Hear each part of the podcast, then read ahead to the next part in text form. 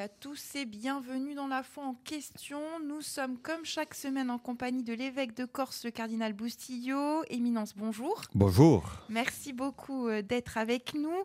Alors, nous célébrons chaque année en janvier la semaine de prière pour l'unité des chrétiens. Eh bien, si vous le voulez bien, justement, l'unité, mais j'ai envie de dire également le dialogue interreligieux, ce sera le thème de cette émission.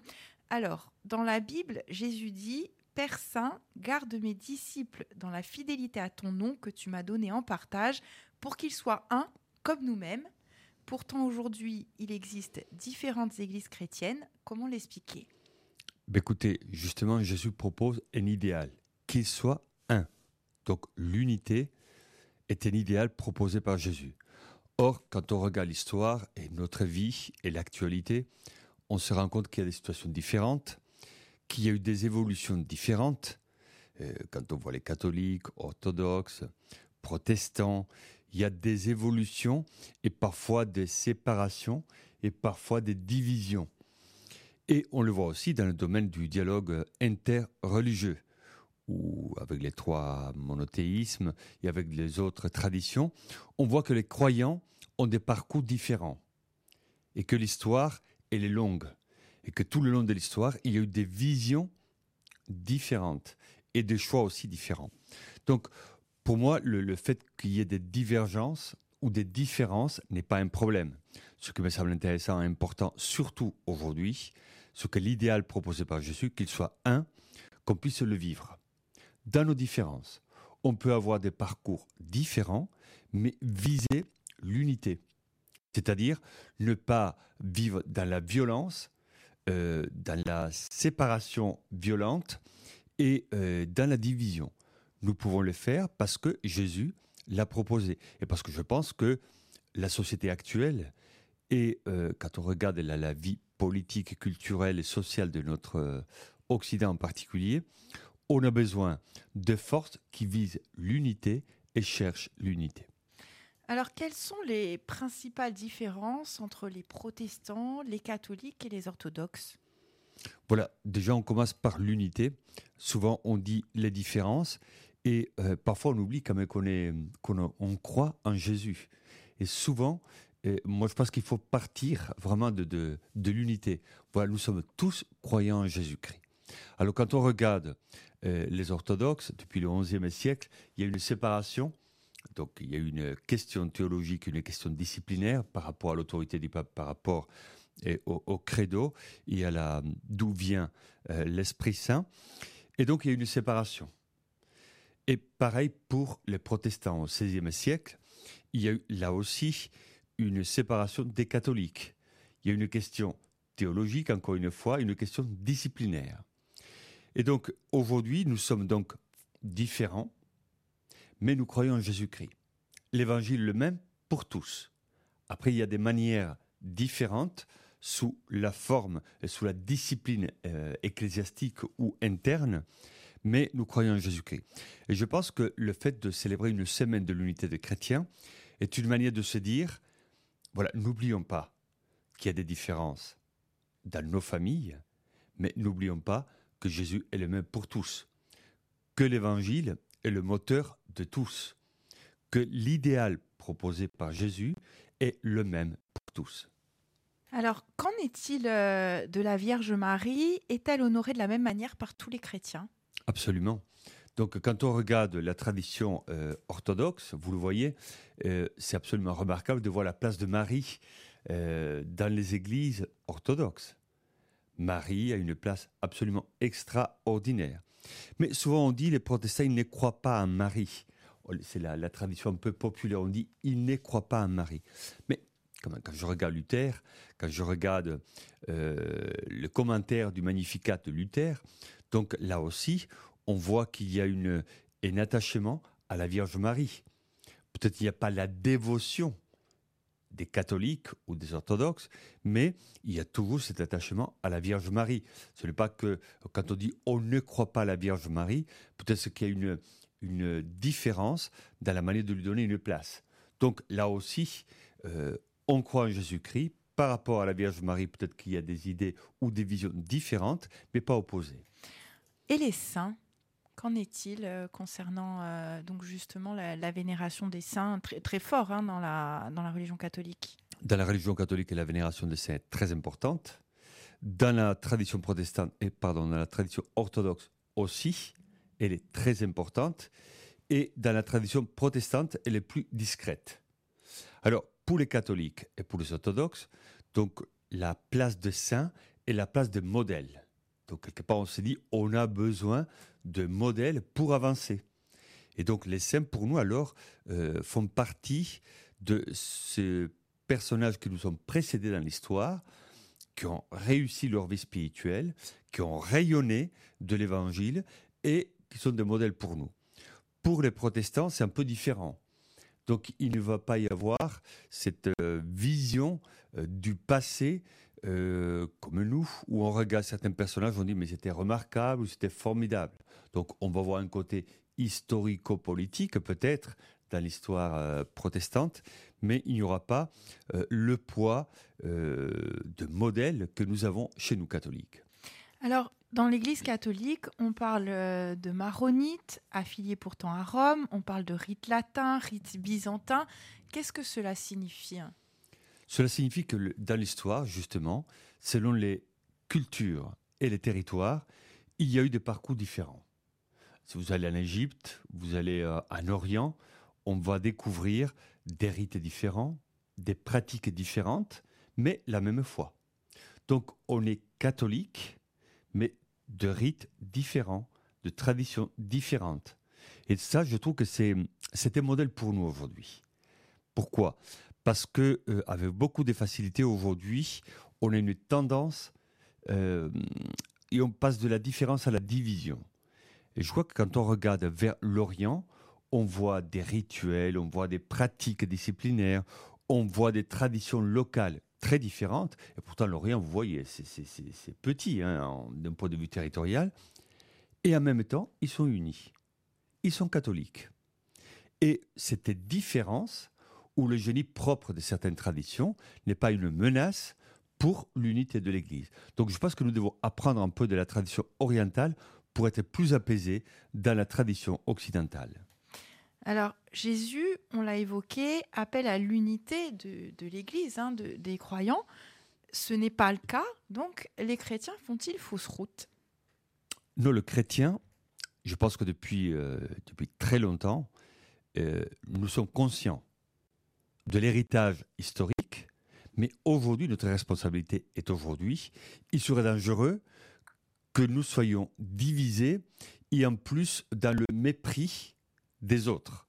C'est-à-dire, si moi, catholique, je dis nous sommes les plus beaux, les meilleurs, les orthodoxes, ils sont nuls, et les protestants aussi, alors moi-même, autorité ecclésiastique, je favorise la distance et la division. Donc je, maintiens, je perpétue la division. Par contre, le fait qu'il y ait une semaine de prier pour l'unité des chrétiens, c'est une manière de se dire, nous sommes différents, nous avons l'héritage de l'histoire, mais nous mettons l'accent sur le Christ. Le fait qu'on se retrouve pour une célébration, qu'on se retrouve pour euh, euh, mieux se connaître, c'est une manière de se dire, nous sommes différents, mais nous ne sommes pas indifférents les uns aux autres. Donc nous continuons notre parcours, nous continuons notre, notre démarche amicale, parce que ce qui est important aussi, et à mon avis c'est même crucial, c'est qu'il y a une fraternité entre nous. On a des parcours différents et des célébrations différentes, mais nous sommes fraternels entre nous. Il y a des liens avec la pasteur protestante, il y a des liens avec les orthodoxes, nous avons des liens amicaux et fraternels. Et cela est très important. Au-delà de l'unité des chrétiens, euh, c'est l'humanité entière finalement qui est appelée à, s'unifier. Or, il existe d'autres religions. Pourquoi? Ben, Écoutez, les religions viennent de, des traditions de chacun. Il y a des cultures différentes. L'être humain, par nature, il est porté à croire, mais il croit en fonction d'une culture, d'un territoire et des traditions qu'il a reçues. Si nous étions nés en, Inde, peut-être que nous serions hindouistes ou bouddhistes ou je sais pas, ou d'autres traditions. Donc il y a des lieux, il y a des traditions, il y a aussi des cultures. Et la religion, euh, la vision de Dieu ou des divinités, elle est liée toujours à une culture. Donc pour nous, il y a la révélation, il y a Dieu, il y a l'évangile, et nous sommes euh, catholiques, nous sommes chrétiens. Et dans d'autres pays, si vous allez en Afrique, parfois il y a des animistes. Si vous allez en, au Brésil, peut-être il y a des, chamans en Amazonie. C'est-à-dire, il y a des traditions différentes. Ce qui me semble important, c'est de voir comment les personnes croient. Donc le dialogue interreligieux, c'est une manière aussi de ne pas condamner les autres parce qu'ils sont différents de nous, mais de se dire comment ils croient eux. Pourquoi ils croient comme ça? D'où vient leur histoire?